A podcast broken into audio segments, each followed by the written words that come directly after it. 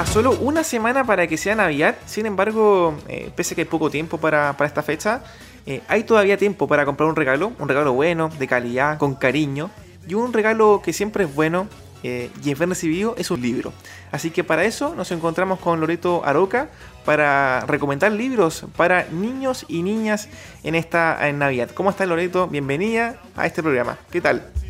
Hola Andrés, súper bien, eh, contenta de poder estar aquí con ustedes. Y esta vez vamos a hablar de, de libros, los nuevos libros que están saliendo y que pueden ser un buen regalo para las niñas, los niños eh, de la casa. Sí, totalmente. Ahora mi pregunta, Loreto, es, eh, como tú eres profesora de, lenguaje, eh, yo siempre me pregunto si efectivamente los libros que son bestsellers sirven para dar a los niños. Más que nada por el tema del, de que puedan leer algo que sea enriquecedor, para que aumente su capacidad de lectura.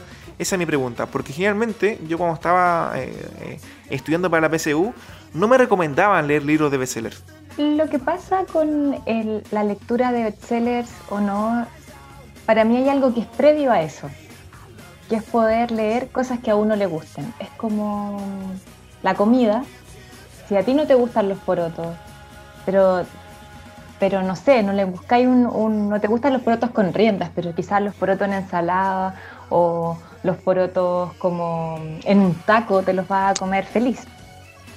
Pasa lo mismo un poco con la lectura, cuando siento que, cuando uno es niño o niña más chiquitito es más fácil poder eh, inculcar el gusto por la lectura, pero con cosas que le llamen la atención, con información, con contenido, con ilustraciones o sin ilustraciones, pero que les guste.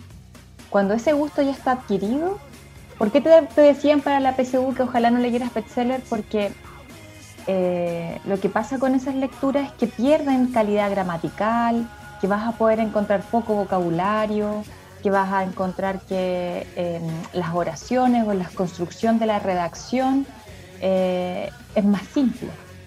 En cambio, cuando uno lee como algunos clásicos o, personas que son más doctas en el uso del lenguaje, uno es capaz de enriquecer su capacidad sintáctica, su capacidad gramatical. Eh, y eso a la larga, por ejemplo en la PSU, en la PSU al menos que, nosotros conocimos, que ahora va a tener cambios, eh, ayudaba a la posibilidad de redacción, porque los textos que eran en su mayoría la PSU, los textos que están dentro de la, de la prueba, eh, requerían un nivel de concentración y un nivel de análisis mayor. No era como un texto que podemos leer en Facebook, no era un parrafito que podíamos leer en Instagram, no es eh, eh, una publicación tan casual o que viene a la ligera. Requiere un nivel de concentración, requiere un nivel de análisis mayor.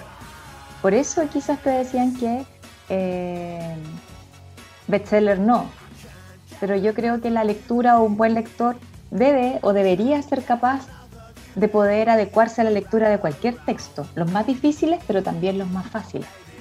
Claro, totalmente. Loreto, ahora en el contexto de Navidad, ya estamos pensando en los niños, niñas que están estudiando en la educación básica, quizá un poquito más en la media, no sé, pongamos un límite de edad, Loreto, para abarcar estas recomendaciones. Oh, podemos, mira, estas recomendaciones yo creo que son de octavo básico hacia abajo, como de esa edad, 13 años el máximo. Ya, perfecto. Podemos como tener. Súper. Ya, Loreto, entonces... Partiré con eh, sí, las recomendaciones, partamos. El, micrófono es tuyo. ¿Qué se esconde dentro del mar? Es un libro que sacó Ediciones escrito con Tiza, que es una editorial nacional. Y es un libro como juego artístico porque tiene lentes, como es típico que estos podemos ver como lentes en 3D o estos lentes que usamos para ver el eclipse. Este es, son unas lupas que son de tres colores, uno rojo, uno verde y uno azul y vamos leyendo el libro con esta lupa y si vemos con rojo, vemos, por ejemplo, algunas cosas que habitan en el mar, como una escafandra o las escafandras son estos cascos que, se, utilizan los hombres y mujeres para poder bajar al fondo marino en la antigüedad. Si vas con los... Eh, con el lente verde vas a poder ver las ballenas o los animales que viven debajo del mar y si vas con el rojo vas a poder ver todas las algas y microorganismos que habitan en, en el océano. Entonces es un libro que nos permite como descubrir, es un libro de plana, eh, directamente o de plano eh, de divulgación científica y nos permite descubrir lo que existe en el fondo del mar, pero de una forma mucho más entretenida, como un juego, como estar viendo algo en 3D. Nos permite definitivamente este libro sumergirnos en el fondo del mar. Si el fondo del mar no es lo que les gusta, también está eh, este libro escrito en el bosque, que también pueden ir y recorrer el bosque a través de estas lupas e ir viendo, ir descubriendo qué habita en estos lugares. Excelente, Loreto. ¿Y el valor eh, aproximado cuánto cuesta el libro? Este libro descrito con tiza está a 18.900, pero eh, directamente en la editorial. Pero recuerden que en esta época también siempre tienen un montón de em, escrito con tiza. Yo creo que la próxima semana va a tirar sí o sí descuentos del 25%, porque ellos todos los meses tienen descuentos muy, muy, muy buenos.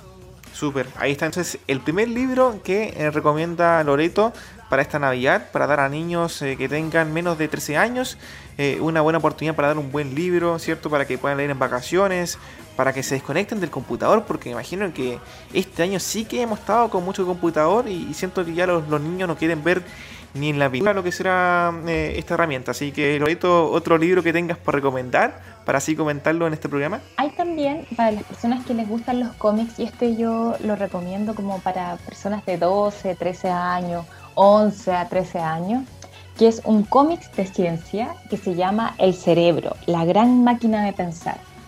Entonces es un cómic que va contando acerca de cómo funciona el cerebro, cómo hace la sinapsis, eh, qué, funciones tiene, cómo regula las emociones, cómo regula el sistema nervioso central, eh, qué conexión tiene con la liberación de las hormonas, etc. Es un gran libro eh, que fue hecho por expertos en cerebro, pero que eh, está en cómics como de monito animado. La personaje principal que entrevista como al cerebro o se encuentra con un cerebro de plano se llama Fahama, es una niña como de Medio Oriente y, y conversa con este cerebro que es un doctor que se llama Cerebelium y que tiene un asistente zombie que no tiene cerebro, entonces ahí van eh, conversando cuáles son las diferencias, por qué el humano tiene inteligencia, para qué sirve el cerebro, cuáles son las partes, por qué es un, un órgano tan complejo, por qué es indispensable para la vida humana. Excelente, Loreto. Y la importancia, imagino, de, estas temáticas, de estas temáticas que, se plantean en los libros, ¿cuál es lo que el niño eh, puede aprender, eh, sacar lecciones para, su vida? Eh, para mí, Andrés, como más importante que las personas, uno siempre está aprendiendo de la vida, como desde cuando, no sé, te preparáis una taza de café y te das cuenta que de alguna u otra forma hace más o menos finita, o para eh, picar una cebolla o para tomar la micro o para cómo echarte los zapatos, todo, todo genera conocimiento. Para mí, que los libros tengan o no tengan moraleja o que tengan algo que necesariamente aprender, tú vas a aprender sí o sí. Con estos libros, por ejemplo, puedes aprender efectivamente sobre el cerebro y su funcionamiento, pero también puedes aprender sobre cómo es un cómic, cómo son las gráficas, cómo es un texto de divulgación científica, eh, cómo se hace una ilustración digital, porque este libro está ilustrado digitalmente.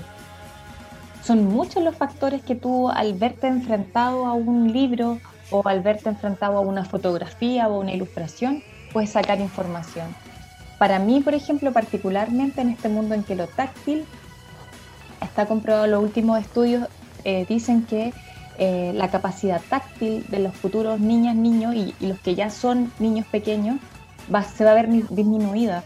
Eh, reconocen menos superficie, eh, tienen menos capacidad al tacto de reconocimiento sensorial, porque donde todo es liso, las superficies son todas lisas, todo lo que tocan es liso. Entonces ya al enfrentarse a un libro van a poder encontrar otros tipos de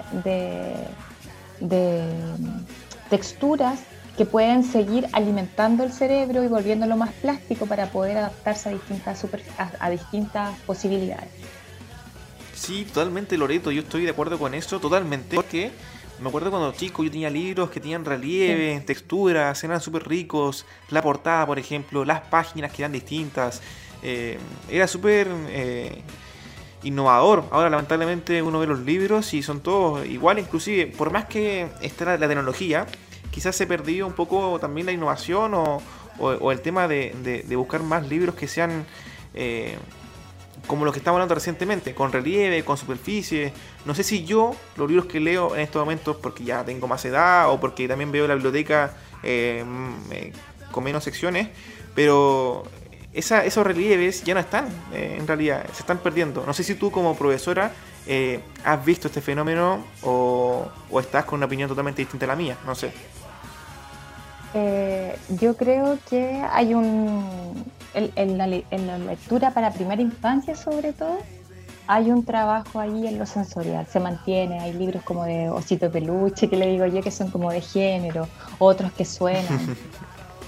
Eh, y no tiene que ver con el valor, hasta en la cueva de tango podemos encontrar esos libros que son más de cartón, que podéis meter un dedo, que lo podéis sacar, que los niños pueden eh, tomarlos de forma más fácil. Eh, pero sin duda creo que el trabajo se llama el trabajo de motricidad fina y de lo táctil, que las personas pueden hacer en sus casas, como enseñarla a desgranar arvejas, como pasarle un librito, aunque sea el más barato comprado en la feria, eh, el que toquen plantas, el que puedan eh, verse enfrentados a distintas texturas, me parece que, que puede que no perdamos ciertas habilidades a nivel cerebral. Perfecto, Loreto. ¿Y otro libro que tengas por recomendar? Un imperdible, sin duda, sin lugar a dudas, es Lo que construiremos, que es de Oliver Jeffers y que cuenta una historia adorable. Si alguien quiere regalar, incluso para, por ejemplo, una hija, su papá, eh, entre amigos, entre parejas, eh, se llama Lo que construiremos, es de Oliver Jeffers y cuenta la historia de cómo pese la adversidad se puede construir una realidad, se puede construir la felicidad, se puede compartir una vida juntos eh, y en realidad formar como un hogar y basado en la seguridad, en el amor, en el respeto y en la confianza mutua. Excelente, Loreto. Eh, te agradecemos desde ya esta posibilidad para recomendar libros. Creo que el tiempo también queda corto porque hay mucho de que hablar por tema de libro para poder regalarlo a los niños, también a, los pequeños de la casa. Así que estamos en contacto y, nos encontramos nuevamente la próxima semana con más eh, temas de libros, con más bibliotecas para, para seguir comentando acerca de, un tema cultural que me gusta muchísimo. Así que estamos en contacto, Loreto. un abrazo, Andrés, que te vaya muy bien, fue un gusto.